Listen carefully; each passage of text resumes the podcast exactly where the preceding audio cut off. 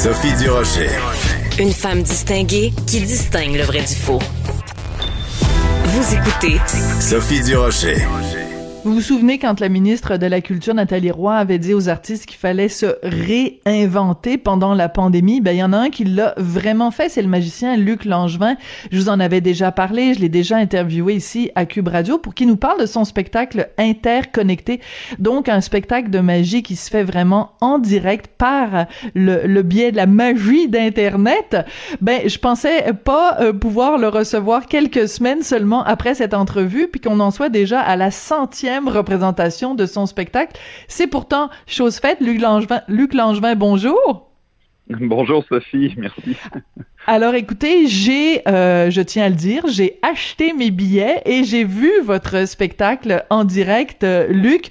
Euh, je tiens à le préciser parce que nous, les, les, les, journalistes, on se fait toujours payer des affaires, donc les gens peuvent penser qu'on est influencé quand on se fait offrir des billets, mais quand on a payé nous-mêmes nos billets, on a le droit d'avoir notre opinion sincère. Et moi, mon mari et mon fils, on a capoté pendant ce spectacle-là. Comment vous expliquez ce succès-là, Luc, que vous soyez déjà rendu à 100 représentations de Interconnectés? Euh, ben, comment je l'explique? Euh, je, me l'explique difficilement. Euh, en fait, je m'en réjouis, c'est certain. J'espérais, dans mes rêves les plus fous, que le, que le spectacle connaîtrait ce, ce succès-là. Mais je m'attendais pas, en fait, que le, à faire autant de représentations en si peu de temps.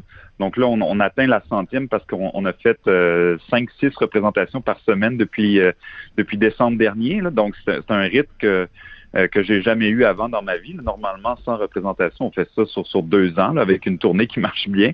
Donc hmm.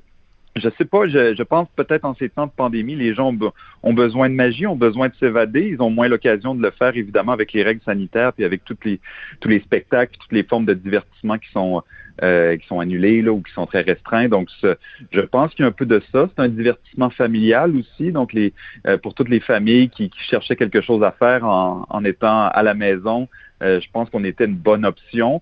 Et surtout, en fait, j'ai vraiment voulu m'adapter à la pandémie et aux médias que j'utilisais pour offrir mon spectacle. Donc, il a vraiment fallu que je crée des numéros si on veut, qui se prêtait bien à ce média-là. Donc, je pense que c'est peut-être euh, une, des explications qui fait que le spectacle marche bien, là, le fait que les tours se passent euh, dans la boîte courriel des gens, dans leurs mains, c'est des choses qu'ils n'ont jamais vécues avant. Donc, je pense qu'on peut, on peut peut-être dire que c'est ça qui a fait que le succès.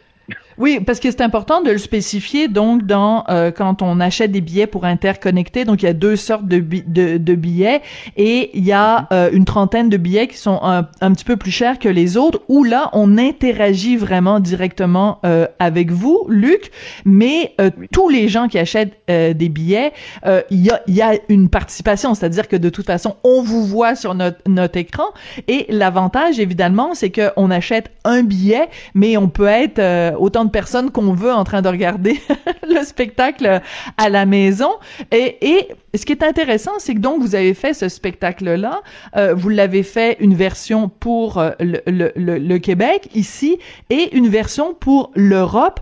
Comment les gens, avec le en tenant compte évidemment du décalage horaire, euh, j'ai vu mhm. d'ailleurs une entrevue avec vous dans mon magazine français préféré, le L, euh, et donc on était là, oh le magicien canadien et tout. Donc comment ça s'est passé avec le public français? Ils ont embarqué dans dans votre folie?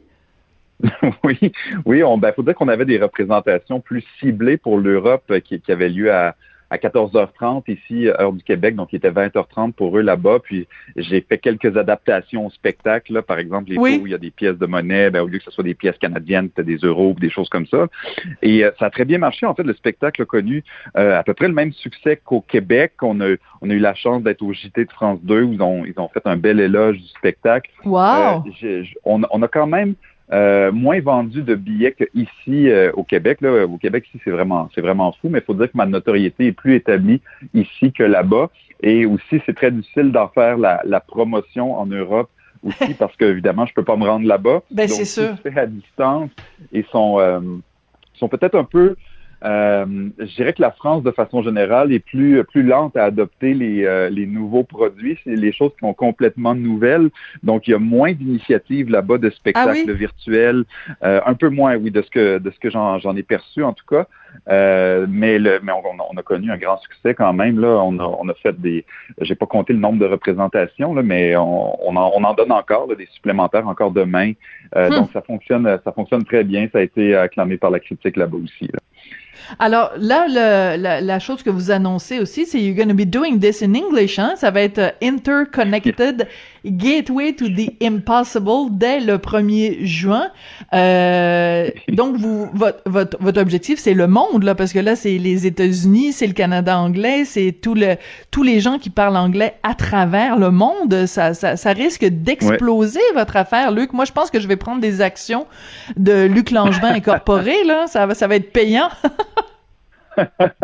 On l'espère. Ben, déjà, la version francophone a été un, succès euh, euh, financier, si je peux dire. Euh, et ça faisait longtemps, en fait, que moi, je cherchais une occasion, une opportunité de, m'exporter en anglais. Et mais ça me faisait peur en même temps de percer des nouveaux marchés. C'est toujours un processus qui est, qui est très qui est très difficile. Je, l'ai connu quand je suis arrivé en, Europe francophone. On repart de zéro, vraiment. On mm-hmm. arrive dans un marché où je suis totalement inconnu. Donc, c'est vraiment repartir de zéro. Et mais là, je me suis dit, si je le fais pas avec ce spectacle-là qui connaît un très grand succès et qui qui est pas qui a pas de limite de frontières, finalement, on est je suis à une traduction de texte de pouvoir le faire euh, partout dans le monde, justement. Bien sûr. Donc, euh, je me suis dit, ben, je vais saisir l'occasion. Donc, j'ai, j'ai passé les deux derniers mois à, traduire le spectacle, à me faire coacher pour, pour peaufiner mon anglais. Euh, et là, on a déjà commencé à faire quelques représentations privées en anglais pour des, pour des entreprises qui nous le demandaient. Et là, on, commence en juin les, les représentations publiques. On va commencer en ciblant un peu plus les, les Québécois anglophones. Ensuite, élargir, ça va bien élargir au Canada, plus à l'Ouest canadien, donc les anglophones canadiens, et ensuite les États-Unis, puis, euh, puis le monde. Voilà. Alors, la question qui tue, euh, Luc Langevin, donc vous avez, vous êtes retroussé les manches, vous vous êtes réinventé, vous avez complètement euh, conçu un spectacle de A à Z pour le web, pour le, l'internet si demain matin, on vous dit, bon, ben, le Québec, ça va tellement bien la vaccination, on déconfine, vous pouvez présenter euh, des spectacles partout au Québec en présentiel, qu'est-ce que vous préférez? Est-ce que vous allez le faire ou vous allez laisser de côté complètement, euh, interconnecté? comment vous allez pouvoir jongler avec tout ça? En fait, moi, je vais, je vais suivre le public. Si, euh, même lorsque hmm. que la vie euh, redeviendrait ce qu'elle est avant, euh, si, si on peut espérer une telle chose, le, moi, si on vend, on continue de vendre des billets pour interconnecter, tant que les billets vont se vendre, moi, je vais continuer à en faire. Mais je me, je m'imagine très bien alterner les représentations classiques en théâtre conventionnel et les représentations virtuelles dans la même semaine. moi, j'ai aucun problème avec ça. On me posait la même question avant que je passe à la scène. J'ai commencé ma carrière à la télé, puis des années après, je suis allé à la scène. On me demandait qu'est-ce que je préférais entre les deux. Puis c'est vraiment deux médias différents qui m'apportent différentes choses. C'est la même chose ici, de faire les choses en virtuel. J'ai une proximité étonnamment avec les gens puisque je les, je les vois en, gros plan sur mon écran. Eux aussi, je les appelle par leur prénom. Je peux faire des tours de proximité. Donc c'est quand même très différent de la scène. Puis le, spectacle en ligne aussi permet à des gens qui qui allaient pas au théâtre, qui allaient pas voir des shows en salle pour différentes raisons, parce que parce qu'ils avaient pas le budget ou euh, ils trouvaient pas de gardienne ou qu'il y avait pas de théâtre proche. Ben mm. ce spectacle-là, il est accessible pour eux. Donc ça va chercher des publics différents, c'est une expérience différente. Donc mm. je vois aucun problème à alterner euh, les deux types de performances dans l'avenir, euh, peu importe ce qui arrivera. Et, et, je dois avouer, euh, Luc, qu'il y a quelque chose quand même de très touchant quand on quand on regarde votre spectacle, parce qu'à un moment donné, dans l'écran, euh, bon, vous êtes vous au centre de l'écran, puis là il y a comme une trentaine d'écrans tout autour où on voit dans, dans le salon des gens, il y a un petit côté weareux, là, il y a un petit côté euh, euh, voyeur, mais il y a un côté très touchant. Moi, j'ai trouvé ça extrêmement émouvant de voir papa, maman, les enfants, ou maman, maman, papa, papa, là, mais je veux dire, de voir des familles comme ça rassemblées sur le canapé, euh, euh, en, en, pyjama, ou, tu sais, il y a, y, a, y a un côté très, très chaleureux, et c'est, et c'est aussi pour ça le, le titre du spectacle interconnecté, c'est ça aussi, c'est on est on est en train de traverser une pandémie de schnout, mais au moins on va la traverser ensemble, puis on va se, se, rassembler un samedi soir ou un jeudi soir ensemble. Il y a, un côté très touchant, j'ai trouvé.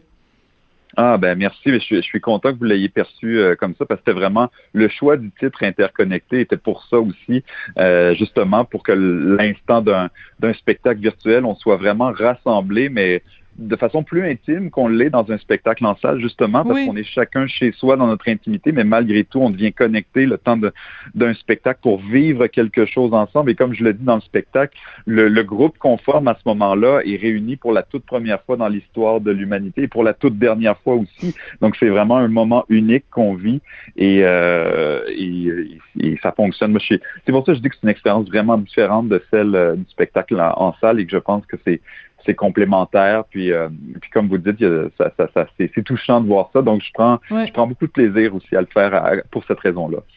Mais ça, on le voit et euh, j'avoue que pendant toute la durée du spectacle, vous avez à plusieurs reprises des, des, des fous rires ou des éclats de rire euh, et tout ça se fait dans, dans la bonne humeur. Vraiment, c'est, c'est un spectacle extraordinaire et, et je rappelle à tout le monde, je ne suis pas payé pour euh, faire la promotion de Luc Langevin. je, je, voulais juste partager cet immense succès que vous connaissez. puis écoutez, si, si financièrement ça va bien, on, on ne peut que, que, que s'en réjouir pour vous. Merci beaucoup, Luc Langevin. Ça a été vraiment un plaisir de vous parler. Ben, c'était un plaisir, Sophie. Merci encore. Puis euh, ben, bonne continuité.